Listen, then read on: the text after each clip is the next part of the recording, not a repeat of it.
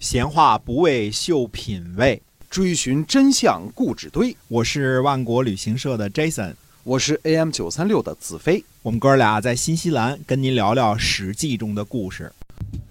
好，各位亲爱的听友们，大家好，欢迎回到我们的节目中啊！我们继续来跟您讲《史记》中的故事。哎，到底发生了什么事儿？是的，嗯，那么说秦穆公呢，并没有这个处罚败军而还的三个统帅啊，而是让他们呢官复原职。呃，并且呢，呃，秦穆公一直都很重用百里奚的儿子，叫做孟明视啊，嗯叫百里孟明或者叫百里氏。那么公元前六百二十五年的时候呢，呃，孟明氏呢就率领秦军呢攻打晋国，以报复这个萧之役啊。晋襄公呢亲自率军出征，先且居呢率领中军，赵崔呢是军左，双方呢战于彭衙，秦军呢失败，晋国人呢就戏称啊，把这秦军这次称作拜刺之师，因为原来这个呃孟明氏不是说这个三年之后要来拜刺这个国君的恩惠嘛，嗯这这拜刺之师，彭衙呢在今天陕西境内的白水东北，呃，那么。秦穆公呢，并没有因为这次孟明氏的再次失败而责难他，而是继续重用他。嗯这个孟明氏呢，就增修国政，施惠于民。赵崔呢，就跟其他的这个大夫们说啊，说下次秦国人再来的时候，就不要应战了，大家就躲一躲吧。哎因为孟明氏这个人呢，失败而恐惧，呃，修自己的德行，这样的人呢是抵挡不住的。公元前六百二十五年的冬天呢，晋国的先且居、宋国的这个公子成、陈国的这个袁选、呃郑国的公子归生，呃率师呢伐秦。这次呢是叫了一堆帮手啊，嗯呃，那么到达彭衙之后呢，才返回，就是为了报复秦国的这个彭衙之役。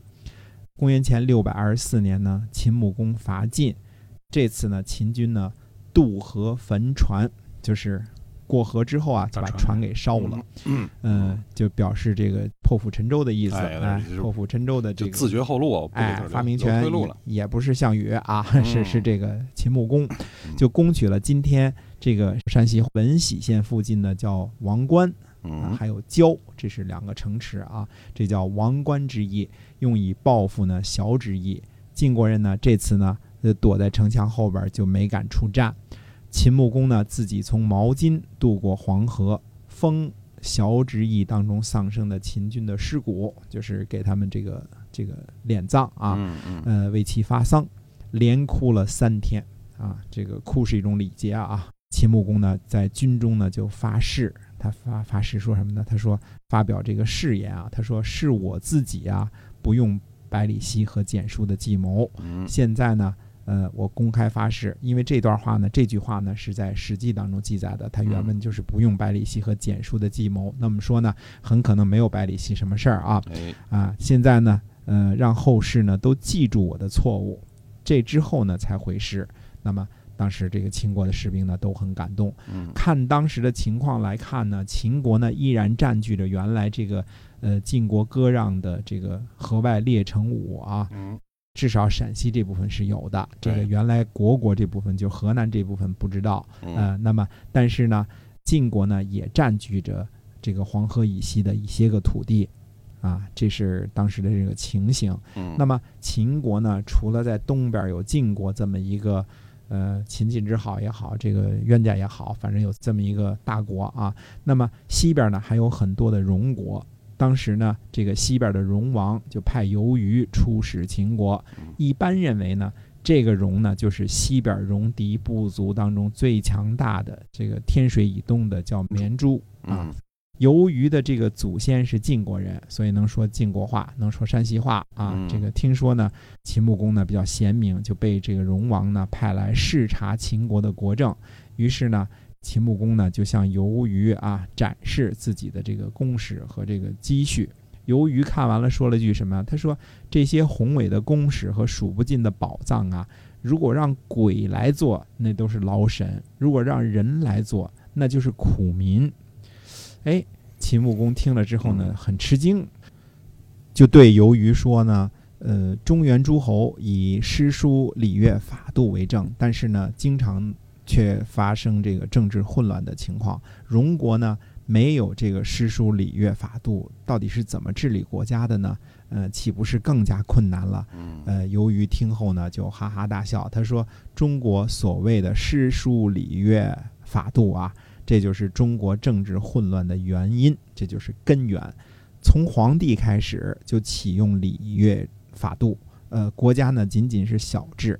后来这个继承人呢，用礼乐法度威逼监督下属，下属呢民力浩劫，那么就责备上边呢不用仁义，互相之间呢相互埋怨，最后呢导致相互间的征伐篡逆。中国的政治啊，大体如此。他说：“我们荣国呢，那就截然不同了。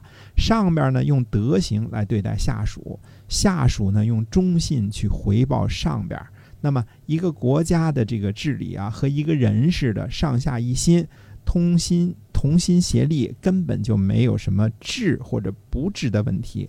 这才是圣人之治啊！嗯哎，秦穆公听了由于这一番话之后呢，心里呢非常的不痛快，于是呢他就来找他的内史料，他就问这个内史料，他说：如果邻国有贤人呢，这对我们国家呢就是个祸害。现在呢这个由于呢很是贤能，呃，这可是我们秦国的这个祸患呀。那么内史料就说了，他说：荣王啊，生活在偏远的地区，没有见过什么世面。您可以试着把音乐美女送给荣王，啊消磨一下荣王的这个志向，而且呢，呃，扣留着由于呢，不让他按时回去，这样呢，就可以离间他们君臣二人。君臣不和，我们就能战胜荣国。何况呢，如果荣王贪图音乐美女的话呢，必然怠慢政事。哎，嗯于是秦穆公呢就去给荣王送去了精通音乐的两位美女。荣王一见之下呢，果然大喜，常年和美女混在一起啊。嗯这样一年之后呢，秦穆公才把这个由于放回去，这个拖着不让他回去嘛。那么由于呢，就一再的向这个荣王进谏，说这个嗯不应该喜欢音乐美女啊。啊，嗯，荣王呢嗯也听不进去了，音乐美女多好啊，就喜欢 就喜欢哎，多么美好啊！哎，嗯，美好的事情。嗯那么秦穆公呢，又多次呢派人去做工作，邀请由于加盟。最后呢，由于呢终于离开荣国，向秦穆公投降了。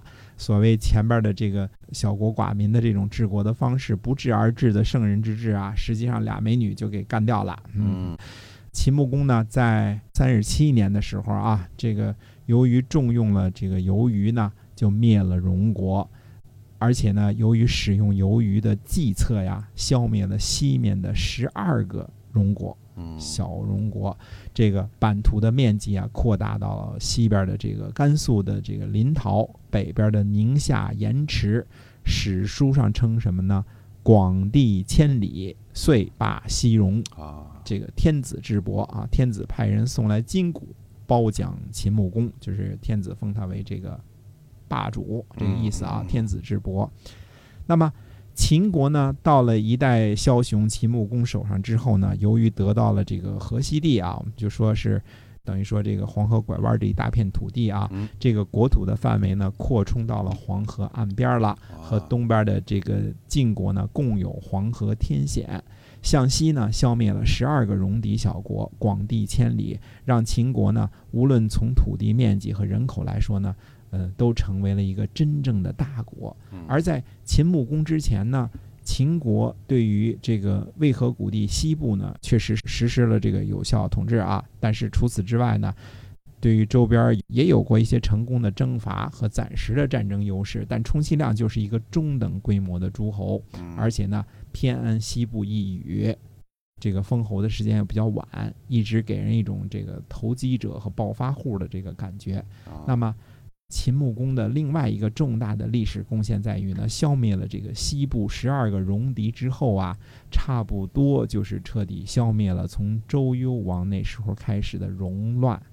我们说灭亡西周的西戎和犬戎这些西部的半开化民族啊，在消灭了西周政权之后呢，占领了包括交货在内的很多的原来西周的领土，嗯并且呢，以交货呢为根据地，时不常的对周边的这个农业诸侯国呢进行一些个呃抢掠啊、骚扰啊，给中原各国呢带来了很多的灾难，这就是所谓的戎乱。嗯，所以秦穆公呢，由于平定戎乱，得到了天子的特别嘉奖。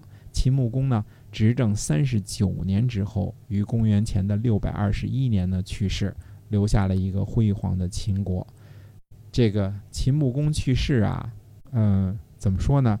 对于秦国的大臣来说呢，可能是一种灾难，因为当时呢，秦国有一个陋习叫嗯殉葬，哦，殉葬，哎，活人陪葬，哎，对，嗯。陪葬。为秦穆公殉葬的人呢，呃，有一百七十七人，啊，其中包括很多的这个贤能的这个能人啊，嗯嗯，这个当时说什么子车氏啊，这些个反正全都给殉葬了，就是一些大力士啊都给殉葬了，所以。秦国本身呢，也是为此呢大伤元气。这个史书上对于这个殉葬这个制度呢，还是非常的诟病的啊。对也大家都知道，孔夫子说过这个，呃，始作俑者，其无后乎？他对于拿这个俑人来做这个陪葬呢，都是反对的。那更别说活人了啊。所以这个，呃，史书上说什么呢？秦穆公东服，呃，强劲，西霸戎狄，广地千里，但是没有成为霸主，这也是应该的。呃，就凭着他这个让活人殉葬这一点呢，也是应该的。那么秦穆公死后呢，就是说，呃，秦国基本上就没有再向东扩展了，叫做这个不复东征。嗯这是呃秦穆公死后的这个秦国的情形。其实秦穆公死后，秦国沉寂了好多年，一共沉寂了十五代，等到秦献公的时候才开始又冒头儿。这个是后话啊，这个我们下次跟大家呃要说一说呢，晋国出现了一些个问题。那么呃，因为秦穆公死的同一年呢，晋襄公卒祖啊啊，，那么晋国呢就出了一些问题，让我们回头呢看看我们当时天下最牛的霸主国家晋国，这个晋襄公死后应该有什么故事？好的。下回接着说。那么，请大家呢继续关注我们的节目啊，我们都会每天更新。那我们下期再会。再会。